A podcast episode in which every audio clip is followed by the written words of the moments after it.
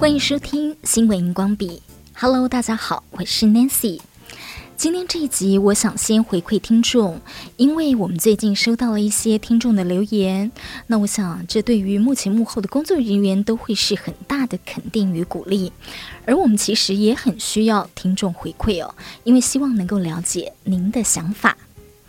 好，其中有位听众呢，听了人人必修的善终课题“灵性的需求”，写了这样的留言。他说：“超棒的医生，建立关系，让病人、家人、医生都可以安心及无憾。如果每个人都有这样子的观念，大家都可以活得安心，死而无憾。”谢谢荧光笔，超棒的节目。好，真的很谢谢这位听众，我们也把您的留言传达给蔡兆勋医师了。那么，医师在安宁照护的工作横持超过二十年，真的很不容易。因为在面对生命的最后一里路，我想对于病患本人、对家属，要让心能够安下来，都是不容易的课题。而医师必须在这当中做沟通，如何才能成为安定的力量？不只是专业，还有一份爱心和用心。那么荧光笔呢？关注时事，我们聚焦医疗健康、慈善、人文、环保，还有教育。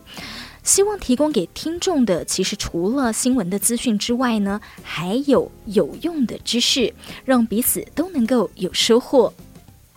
好，接下来呢，就是延续上一集哦，传播长观点和传播长以及大爱新闻主播郑佳琪 Vivian 一起聊的极端气候对我们的影响的议题。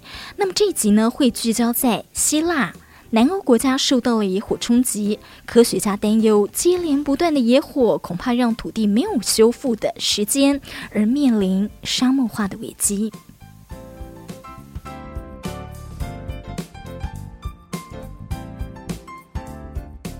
沙漠化的现象在很多的地方都有发生啊。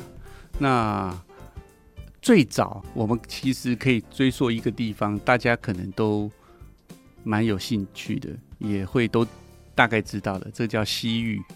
哦哦，那西域，呃，我们如果从这个玄奘法师的。《大唐西域记》来看的话，他在写的时候，其实你看，他到这些西域的国家里面，其实很多的绿洲、绿草茵茵。可是你现在再看我们这中亚的这相对国家来讲，其实很多的绿洲都不见了。其实它就是一个沙漠化。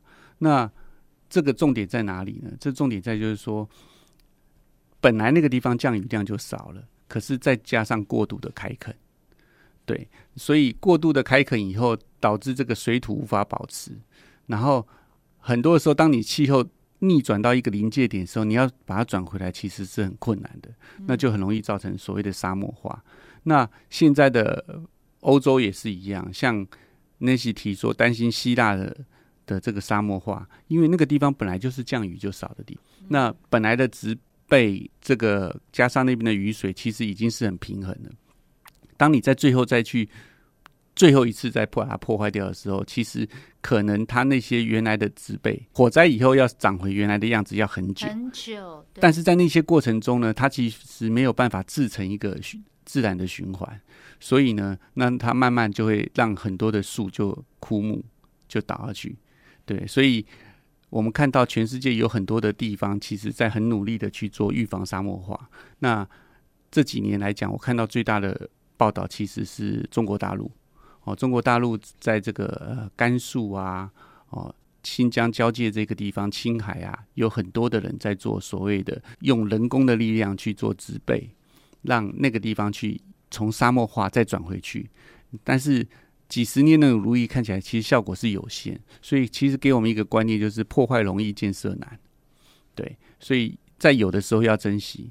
不然，在失去的时候你会扼腕。那你要反转的时候，有的时候那个成效，我们人的一辈子不见得都看得到。因为其实相对于这个漫漫长的这个历史来讲，人的生命其实是很渺小、很短小的啊！不要把我们的享乐建筑在后代的生活中。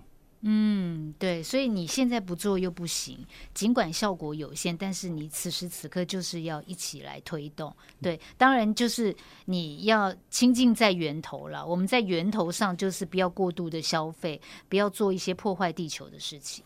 讲是很容易的，但是实际执行起来其实是蛮困难的。那因为有的时候某一些气温其实是会影响到生活啊、像前一阵子这个。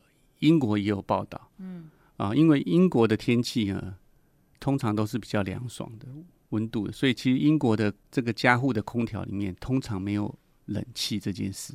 啊。对，所以这次这几年的热浪下来呢，让很多的英国的居民呢都装冷气，呃、还没装之前就是因为热而往生的不少，所以啊，可能也是因为长期。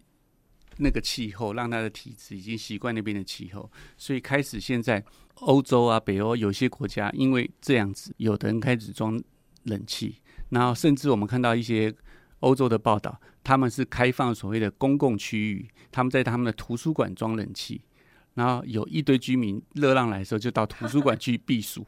哦，这也不失为一个好方法。不过这些都是治标啦，所以也就是说。看起来我们都觉得是很富裕的国家，可是其实它也是受到这样子很大的影响。不管是欧洲，不管是我们刚刚讲的纽约，其实所谓的众生共业，其实就是这样子。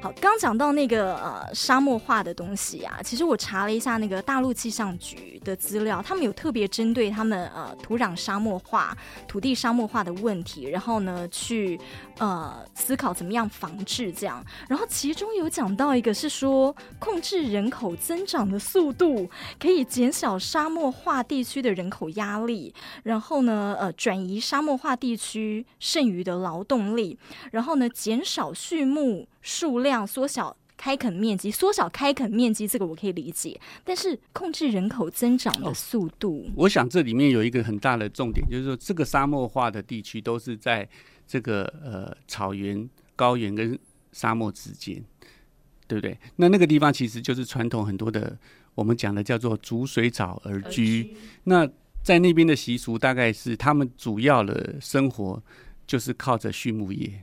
那畜牧业的碳排，我想大家已经知道。第二个是畜牧业就是这样，什么叫逐水草而居？就是这边有水草，先把它吃，吃到没有水草，再移到地方去吃别的地方的水草。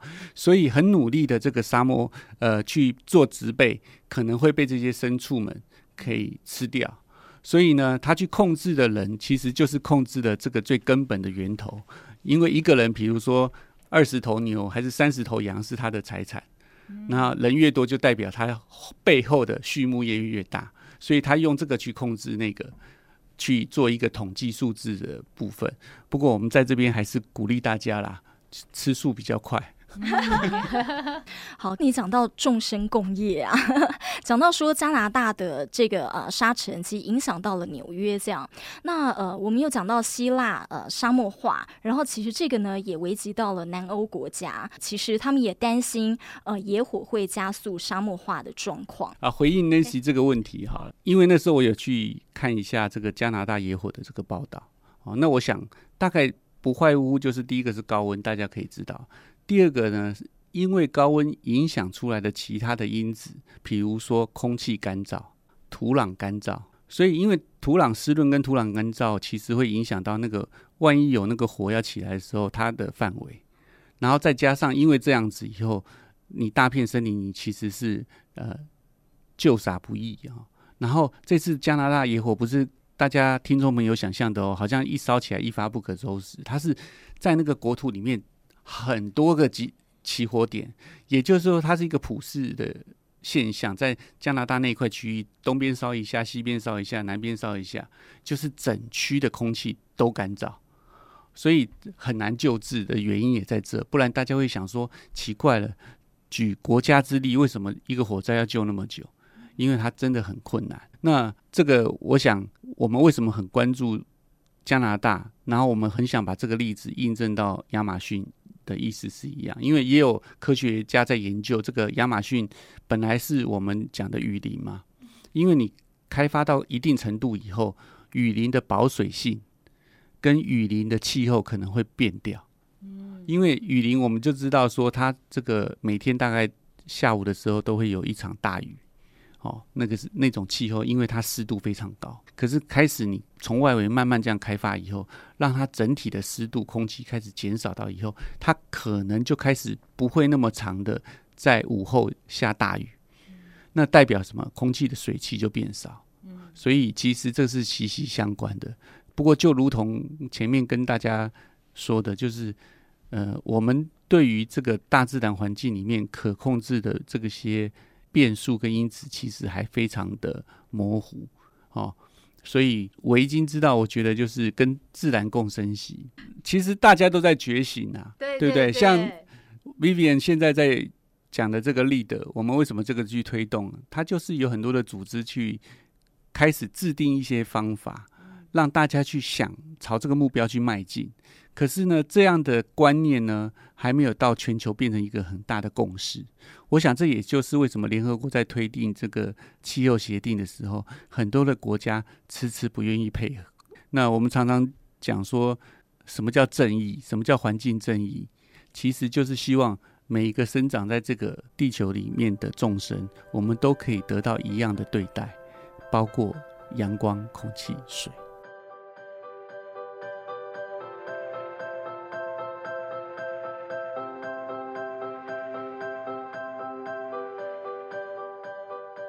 对，大家有没有想想看，落实在自己日常生活当中？我们现在是要返璞归真这样子，对不对？简单再简单，有没有可以举一两个例子，是你在生活当中，哎，突发奇想，是很简单的例子，可以跟我们听众朋友分享的？我觉得大家应该很多，不过通常讲这个东西的时候，我都会跟跟朋友聊的时候，都会先讲到说，如果你想赚钱，你有什么方法？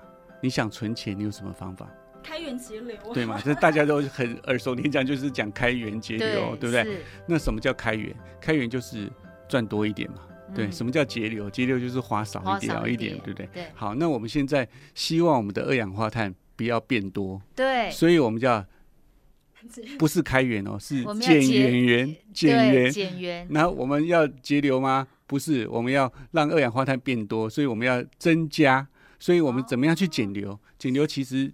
就最简单的是，就像刚刚 Vivian 说的，工业革命以后，我们追求方便，所以大家回来开始想自己，你有用过多少个手机？你有用过多少台电脑？你有换过多少个衣服？啊，每个人少消费一点，就会少制造一点。少制造一点的话，这些石化燃料、这些生产啊，都变少一点。那变少一点的话，其实自然这个所有人加起来，我们的这个不必要的消费。制造跟不必要的这个浪费就会变多，好，那另外一个就是怎么样让二氧化碳变多一点？因为我们可以开始做绿化，我们可以开始让自己的生活多增加一些忍耐值。那 Roger 现在应该是感受特别深刻，因为他正值搬家期间，所以特别有开源节流。跟跟是搬好了，还在搬，还在搬，还在搬啊？这可以讲吧？可以啊。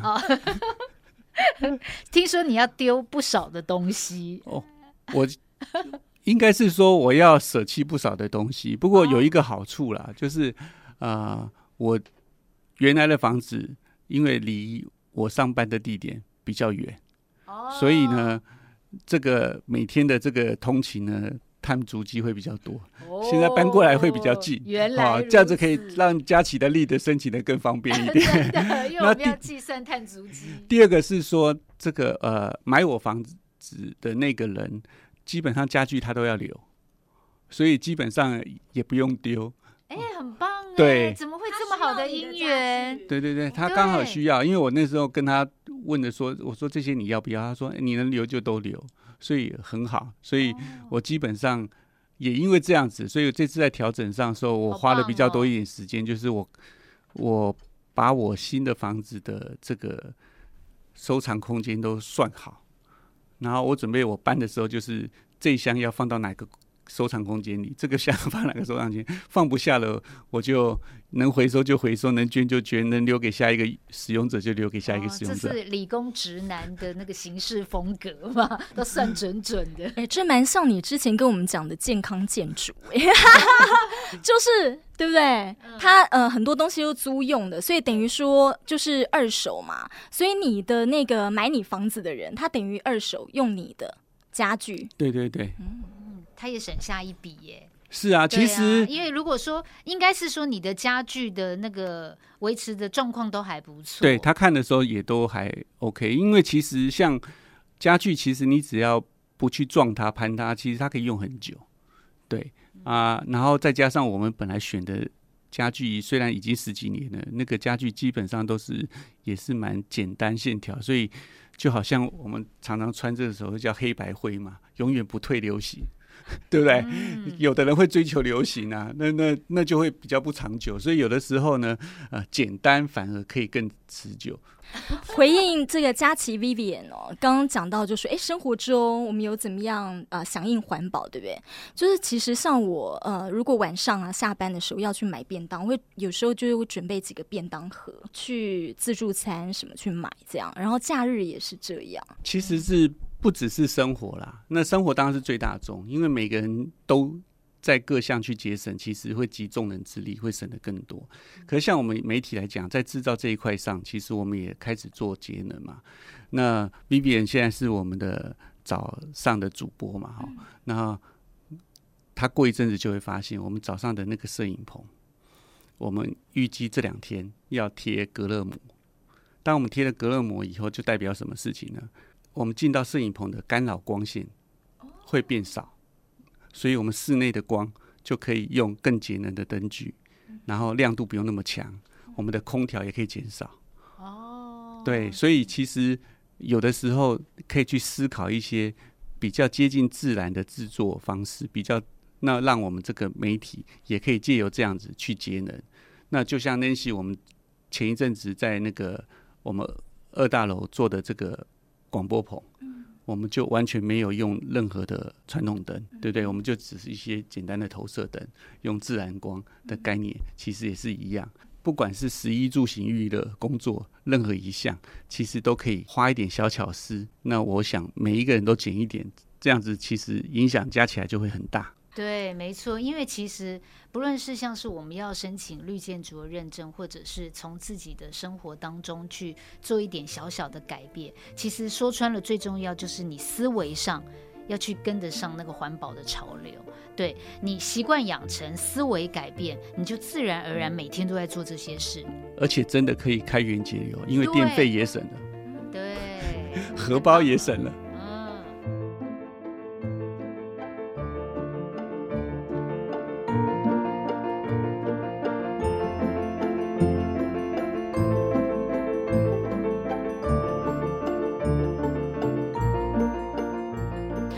随着二氧化碳温室气体的排放量增加，加上了越来越严重的声音现象，亚洲、欧洲、北美，全球有好多的国家、多个地方呢，都是高温又破纪录。综合外电的报道，包括了像是中国大陆几个地方的温度哦，预测可以达到四十度以上，而北非的气温，哇哦，接近五十度。北美部分地区呢，在七月传出了这个高出季均温大约十度哦。那西班牙呢，还有伊朗与越南等国家创下了也是极高温的记录。但气温真的又创新高了吗？在还没有气象卫星因科学观测之前，温度还有这个地球的气候状态又是如何呢？荧光笔提供您观点思考。那么下一次我们就要来听听传播长聊聊气候变迁的考古与科学。我们下次见。